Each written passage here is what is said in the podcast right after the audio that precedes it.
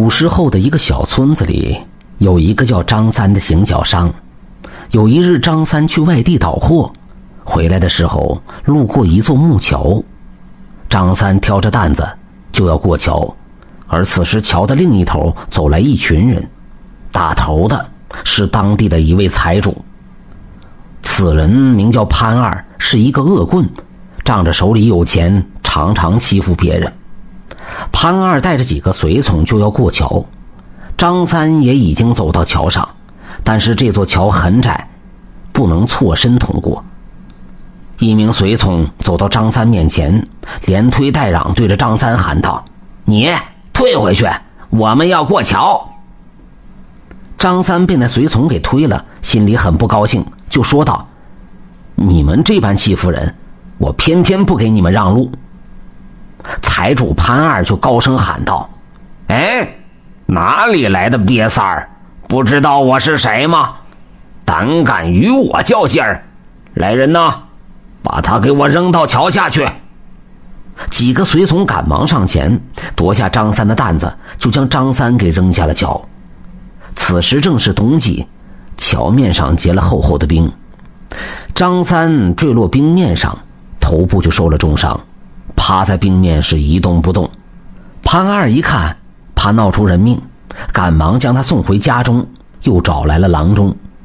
郎中一看，摇了摇头：“此人头部受了重伤，时日不多矣。”潘二一听这话，怕吃官司，心里很是害怕。而张三的母亲则哭成了泪人。张三知道自己时日不多。想想无人照顾的老母，又想到那财主潘二有钱有势，根本斗不过他。于是张三便对潘二说道：“我是被你所伤，日子不多了。不过我这年迈的母亲需要人照顾。你这样吧，我写一份证明，我的死与你无关，但你要保证。”我走后，你要好生照顾我的母亲，你看如何？潘二一听这话，心说闹出人命对自己也不好，便答应了张三。于是张三写下证明。没过几天，张三便一命呜呼了。起初呢，潘二常派下人来给张三的母亲送粮送钱，张三母亲的日子过得倒也无忧。